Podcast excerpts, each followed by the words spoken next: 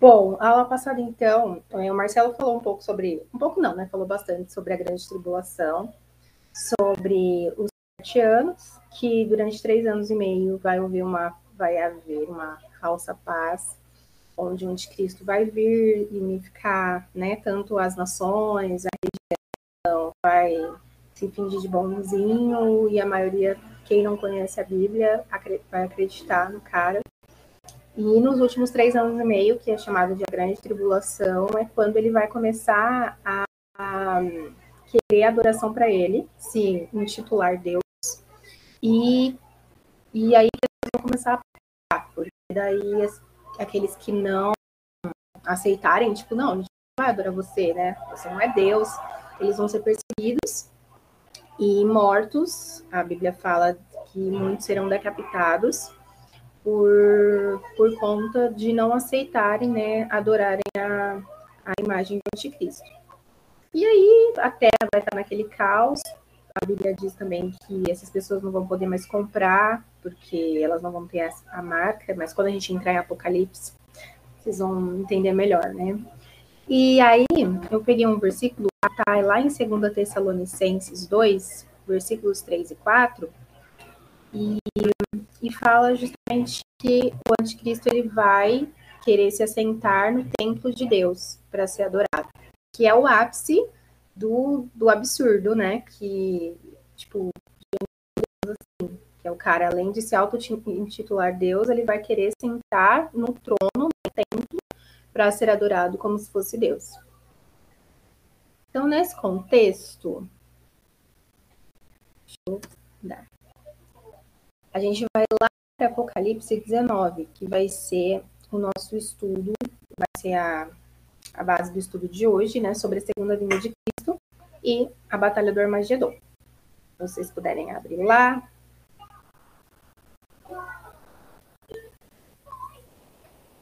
Enquanto tá essa guerra na, na Terra, esse caos total, é, João ele fala que ele começa a ouvir no céu um som de festa. Aí, se alguém puder ler, por favor, do versículo 1. Só um minutinho. É que eu tô anotando tudo aqui para ver depois. Ah, tá. 19. Do versículo 1 ao 9. Eu leio. Mas o slide está aparecendo aí, certinho ou não? Tá, mas tá muito pequenininho, eu não tenho. Ah, está no celular. É 19. A partir do verso 1. Ah, sim. Depois, coisas houve no céu uma, uma, uma grande voz, poderosa multidão dizendo: Aleluia! A salvação e a glória e o poder são do nosso Deus. Porquanto verdadeiros e justos são os seus juízos, pois julgou a grande meretriz que corrompia a terra com a sua prostituição e das mãos dela vingou o sangue de seus servos, seus servos. Segunda vez disseram: Aleluia, e a sua fumaça sobe pelos séculos dos séculos. Os vinte e quatro anciãos e os quatro seres vivos viventes prostraram-se e adoraram a Deus que se acha sentado no trono, dizendo: Amém. Aleluia. Saiu uma voz do trono exclamando: Dai louvores ao nosso Deus, todos os seus servos, os que temeis, e os pequeninos e os grandes. Então ouvi uma grande, é, ouvi como uma voz numerosa multidão, como de muitas águas e como fortes trovões, dizendo: Aleluia, pois reina o Senhor, nosso Deus, o Todo-Poderoso. Alegremos-nos, exultemos e demos-lhe a glória, porque são chegadas as bodas de Cordeiro, cuja esposa a si mesma já se ataviou, pois lhe foi dado vestir-se de linho finíssimo, resplandecente e puro, porque o linho finíssimo são os atos de justiça dos santos. Então me falou o anjo: escreve bem-aventurados aqueles que são chamados à ceia de bodas do Cordeiro. E acrescentou: são essas verdadeiras palavras de Deus. Prostrei-me ante seus pés para adorá-lo. Ele, porém, me disse: Vê, não faça isso. Sou conservo teu, dos teus irmãos que mantém o testemunho de Jesus. Adora a Deus, pois o testemunho de Jesus é o espírito da profecia. Obrigada. Então, assim, enquanto aqui na terra está um caos, no céu ele ouviu a multidão dos anjos e da igreja arrebatada, louvando e adorando a Deus, porque o casamento do cordeiro se aproxima. E todas as vezes que, que a Bíblia fala sobre o casamento do cordeiro, né, ele está falando sobre nós, a igreja, e Cristo, que é uma palavra que eles usam o simbolismo do casamento expressa a intimidade, o amor e a alegria, que é essa junção. E aí no versículo 9, ele fala assim, peraí, deixa eu mudar aqui.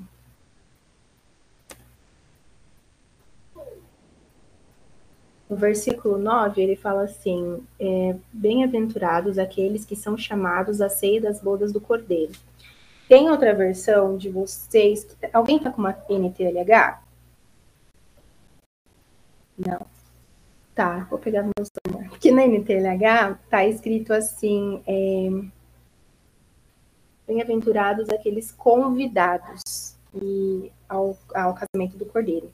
E aqui, os convidados para o casamento seria nós como indivíduos separados, assim.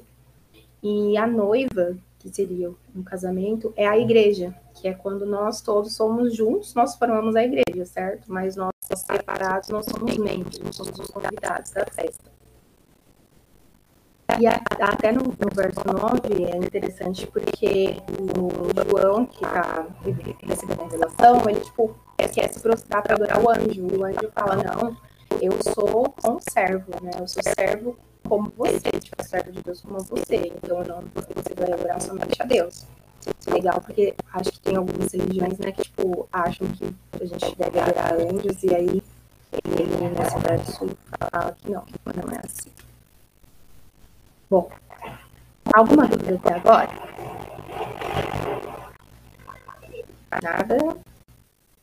Beleza. Aí, então, no versículo, no capítulo 19, do 1 ao 9, está falando sobre o que está acontecendo no céu. E a partir do versículo 11, é, começa a Batalha do Armagedon, que é a batalha final, que seria quando é, Jesus vai derrotar o, o, a besta, o falso profeta o anticristo, quando ele vai acabar com a grande tribulação. E aí, alguém tá a fim de ler do Almoço Garante? Ah, Elizabeth já leu, pode ser outra pessoa. Eu leio. Lê, Dai, beleza. Aí qualquer coisa também eu vou falando pra você parar, tipo, pra ir comentando. Beleza. Então olhei e recebi o céu aberto, e diante de mim um cavalo branco, cujo cavaleiro se chama Fiel e Verdadeiro. Ele é responsável por julgar e guerrear a justiça seus olhos são como chamas vivas de fogo, e em sua cabeça há, uma, há muitas coroas, e um nome escrito que somente ele conhece. Estava vestido com um manto salpicado de sangue, o seu nome é a Palavra de Deus. As dos servos envelheciam, vestidos de vinho de linho fino, montados em cavalos brancos. Uma espada afiada saía da boca pode ficar um pouquinho só para comentar. No 13, peraí. Uh, vestido com manto instinto de sangue, seu nome se chama o Verbo de Deus. Em quem que eles estão falando aqui? Jesus. E esse sangue, salpicado de sangue, é, algumas pessoas falam que é o sangue daqueles que foram mortos durante a perseguição. Pode continuar daí no Februário 14.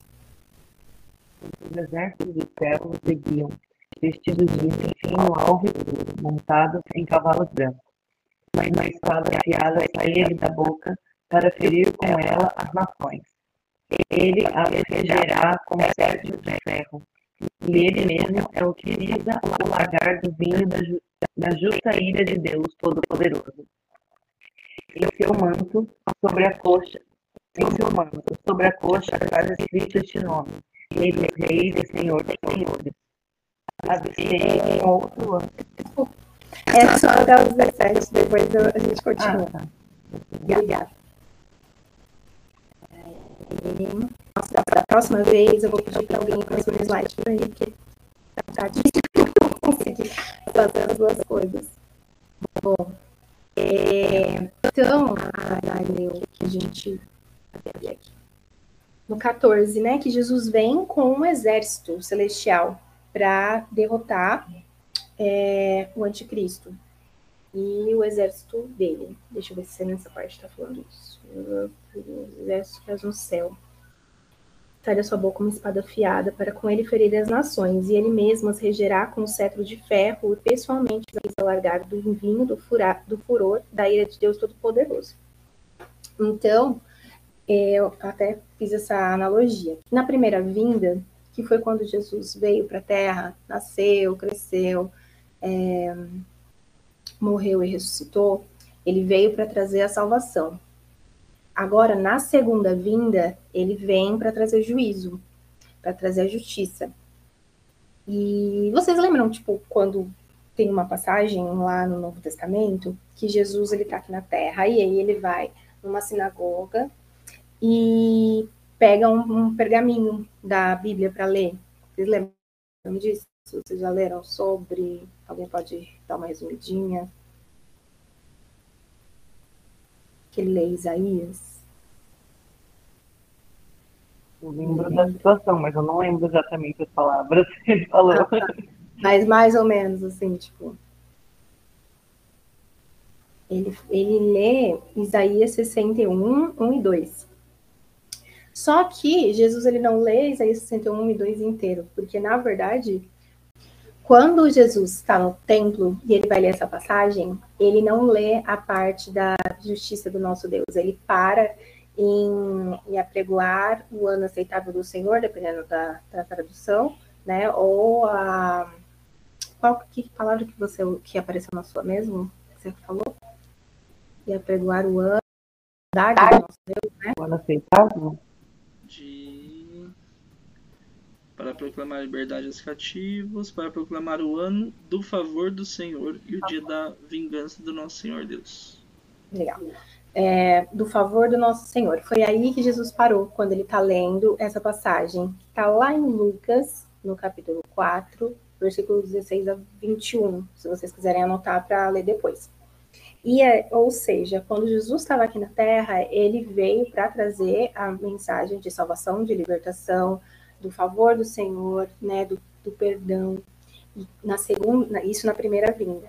Na segunda vinda, Jesus vem para trazer a justiça, assim como a gente leu lá no que a Dai leu, né, que ele vai vir com cetro de justiça para?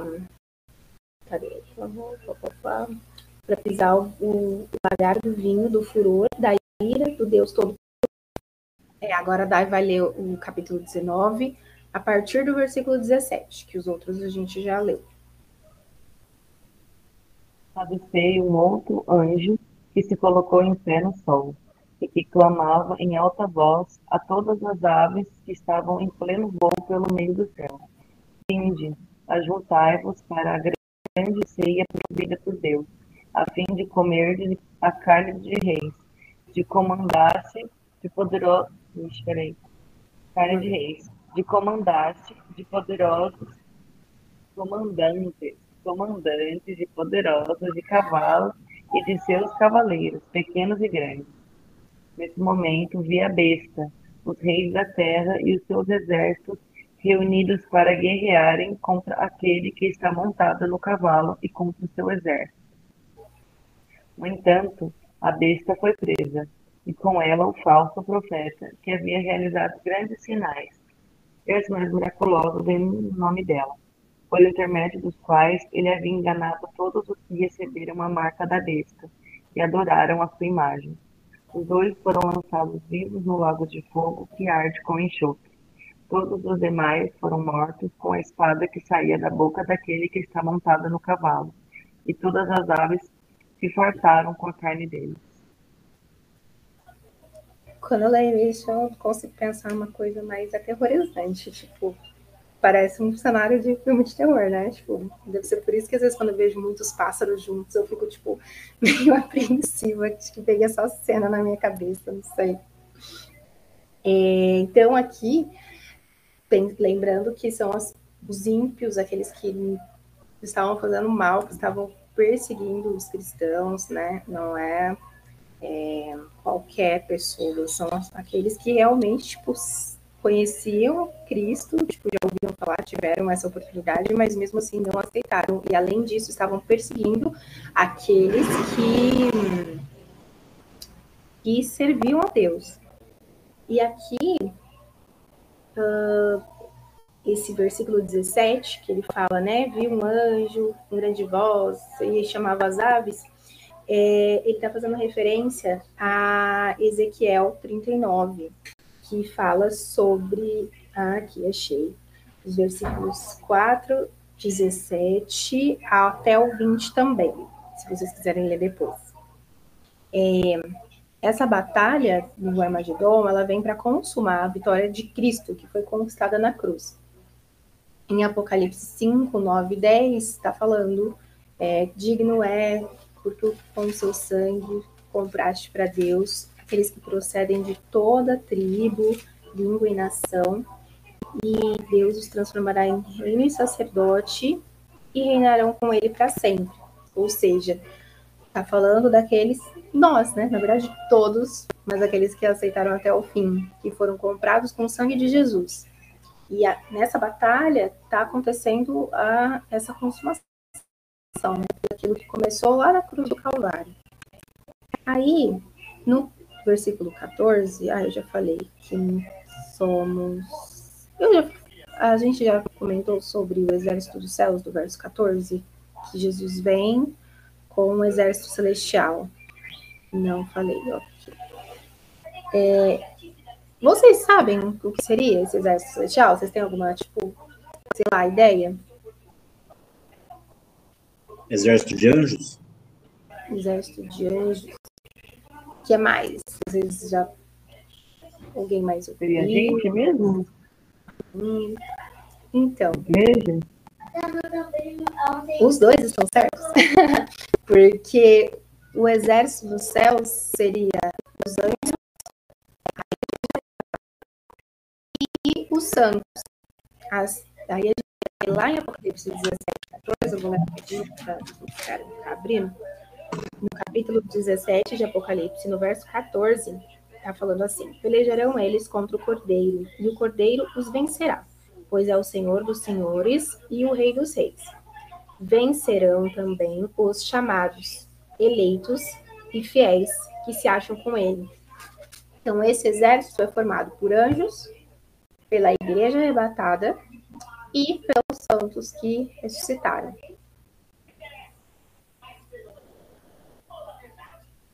E aí,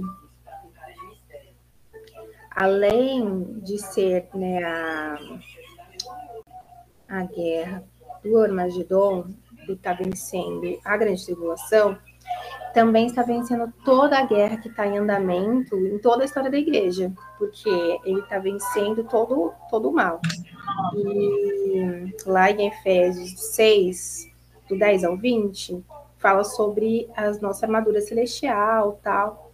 E também fala é, que a nossa luta não é contra a carne nem contra sangue, mas contra hostes, principados, potestades e dominadores desse século. A partir do momento que Jesus veio para guerrear contra o exército, tudo isso também foi foi vencido por Cristo e pela igreja. E aí, no 19, a Galileu né, envia besta e os reis da terra com seus exércitos congregados para pelejarem contra aquele que estava montado no cavalo e contra o seu exército. Mas a besta foi aprisionada e com ela o falso profeta. Então, tipo, é uma guerra que vai ser pequena, vai ser muito rápido, porque é contra Jesus que tipo o povo tá lutando. Você acha mesmo que, que sei lá, que não tem nem como comparar, tipo, ai, nossa, vai ser difícil para Jesus, vai ser aquela batalha, sabe, acirrada, assim, não. É uma batalha que com certeza é, Cristo vai vencer. Então é uma, uma guerra que vai ser muito rápida a vitória. Deixa eu ver onde está essa parte. Aqui sobre Ezequiel 39, que eu falei, do verso 17 que fala sobre ajudar os pássaros. E aqui do verso 19 até o 21. Deixa eu ver vocês. 19 ao 21. Logo a besta, então, e o falso profeta, tem algumas traduções que está escrito também é, falsa testemunha, vão ser jogados no lago de enxofre, e aqueles que não foram, os restantes foram mortos com a espada que saía da boca daquele que estava montado no cavalo. E todas as carnes se fartaram, da, e todas as aves se fartaram das suas carnes. Isso triunfa sobre a besta e o falso profeta. Então, a gente está vendo assim que o plano de salvação começou lá com Adão e Eva caindo e Jesus, na verdade, tinha, Deus tinha nos criado para viver a eternidade com Ele. E agora a gente está, esse plano está quase chegando no fim, né? Está quase se cumprindo. Que a gente já está numa parte onde a grande tribulação, o arrebatamento já foi, os santos estão lá com Deus, o, a grande tribulação já aconteceu, e no ápice dos sete anos, Jesus com o exército celestial, composto pela igreja, pelo pessoal que foi arrebatado, né, no caso a igreja, os anjos e os santos ressuscitados. E nisso, a besta e o falso profeta são lançados no lago de enxofre. Então, o plano está quase se cumprindo inteiro, que é a salvação e a gente poder voltar a viver com Deus para sempre na eternidade. E aí, semana que vem, a gente vai continuar para falar sobre o milênio, sobre a prisão de Satanás. E aí, eu queria ver se vocês têm alguma dúvida sobre aquilo que foi falado hoje na aula. Camila, é, minha dúvida é sobre a espada que sai da boca. É a mesma espada que, que fala no outro versículo, que é a, a palavra de Deus? A espada? Então, um da, um da, ai meu Deus, um dos livros, né, que o Renan emprestou, fala justamente sobre isso, da espada ser a palavra, porque Sim. fala assim, durante toda toda Jesus aqui na Terra, ele venceu o inimigo, ele venceu o diabo através da palavra tanto na, na, tentação do deserto, como é, em, outras, em outras coisas. Tanto é que os judeus não aceitavam, porque achavam que Jesus ia vir para guerrear, para matar os romanos, né? E Jesus, ele fez, venceu o inimigo todas as vezes através da palavra. Então, que esse livro fala que, tipo, seria muito incoerente dizer que agora Jesus lutaria de outra maneira, sendo que durante toda a vida foi através da palavra de Deus, e agora como seria uma espada real, entendeu? Então, é, mas assim, não fala exatamente na, na Bíblia. É o verbo no princípio e continua sendo verbo. Uhum, sim. sim. Mas assim, não fala com a, com a certeza de que essa espada é a palavra. Mas através sim. de alguns estudos, né, eles acreditam que sim, que é a palavra de Deus e não tem como ele ter vencido de outra maneira e agora do nada mudar tudo isso, entendeu? Beleza. Alguma outra dúvida ou comentário? Porque depois a gente vai ter um, um quiz para testar os nossos conhecimentos sobre a aula de hoje. Então aproveitei para tirar dúvida, para vocês não, não errarem. Desculpa, perdão. Pode falar, terminei. Eu estava aqui comentando com o Renan, né, que uma coisa assim que, que me deixa muito encanada no Apocalipse em geral, né, nas profecias do final dos tempos, é conseguir distinguir o que é literal e o que é simbologia, né? Que nem esse exemplo que o próprio Rai perguntou da espada. Porque quando a Bíblia fala que ele vem montado num cavalo e, e rasgando o céu, a gente pensa literal. Um homem em cima é. de um cavalo com um exército atrás. Mas quando a gente é. pensa na espada, daí já não é mais literal, é uma simbologia da Aí palavra. a, a besta você pensa num monstro. É, e é um homem. Então, tipo assim, que é muito difícil, né, fazer essa diferenciação do que João teve ali na visão. Porque pensa, um cara mil anos atrás, enxergando coisas do século futuro, né? Um monte de coisa que nem existia naquela época. Nem existia eletricidade. Às vezes ele nem tinha palavra, né, para decifrar aquilo ali naquela época. Imagina um cara que nunca viu eletricidade descrevendo uma lâmpada acesa, um carro com farol. Não saberia escrever. Né? Tem luz, tem motor, anda rápido, não usa cavalo para andar. Então, tipo assim, é tudo muito fora da realidade dele. E é. aí, é. essa, essa loucura de entender o que, que é literal, tipo, Jesus é vir sentado num cavalo mesmo, ou é uma simbologia de guerreiro, é, é uma espada de verdade que vai matar, ou é uma simbologia da palavra. E né, Apocalipse inteiro é recheado de muita simbologia. Então, para mim, essa é a minha maior dificuldade na hora de ler e interpretar os sinais dos tempos. É conseguir entender, sabe? Tipo, mano, o que, que Jesus, o que, que João viu? O que quer dizer isso, né? Que é muito doido. Então, era só esse comentário mesmo para compartilhar meus, meus desesperos ao ler esse livro. É muito doido mesmo, porque assim, a gente começa a ler Apocalipse aí, tipo, igual você falou, no mesmo versículo, você fica naquela, meu Deus, isso é simbólico ou isso é real? E aí você fica tentando imaginar, mas como uma espada pode sair da boca de alguém? E como que funciona? É uma espada ou não? É através da palavra de Deus que ele vai declarar, e aí as coisas vão começar a acontecer conforme ele está falando, e ele vai vencer através disso.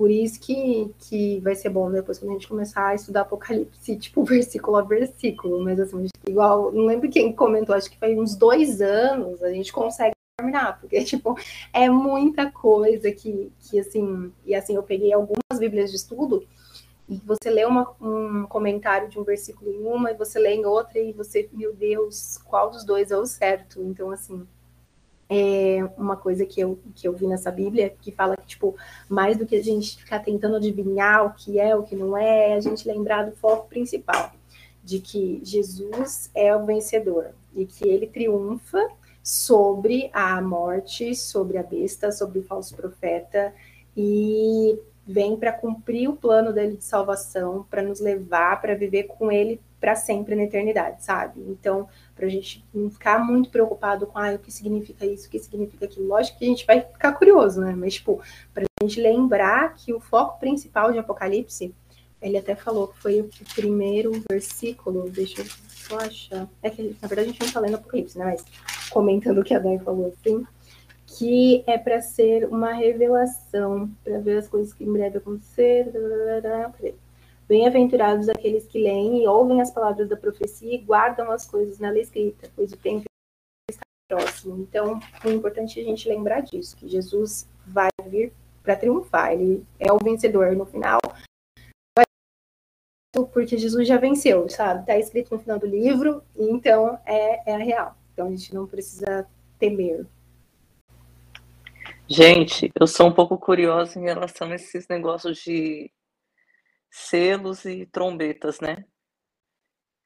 E eu tô vendo aqui sobre o negócio da quinta trombeta que fala sobre os gafanhotos. Gente, é assustador esse negócio. Aí eu peço para Deus, falo, me deixa aqui. Negócio feio. É, você lê, eu, eu, nem me atento a ler muito assim, mas é, porque é difícil de entender, né? Igual eu estava lendo também sobre os flagelos, são sete flagelos, aí você fica, meu Deus, o que é isso? Sim, é, é por isso que eu, vim, eu vinha buscando um estudo bíblico, porque hum. é, eu nunca tomei o, a iniciativa de ler a Bíblia sozinha justamente por causa disso. Por causa da interpretação. Sim. Porque tem, é. tem coisas que eu falo que, assim, tipo, eu cresci na igreja. Mas depois que eu me converti mesmo, assim, tive uma experiência real com Deus, aí eu comecei a ver a Bíblia com, de outra maneira, porque é, quando fala, né, que tipo, o Espírito Santo te explica, era, era bem assim. É, você vai lendo e parece que o Espírito Santo está do seu lado, parece não, e tal. E, tipo, vai te falando, ó, oh, isso significa tal coisa. Mas, assim, Apocalipse, isso nunca rolou comigo. o Espírito Santo virar e falar, ó, oh, tal coisa significa tal coisa, porque é muito complexo, sabe? Mas, porque existem coisas que, que a Bíblia mesmo fala, né? Que são muito assim, que se não foi revelado, a gente não tem que se preocupar em, em entender, assim.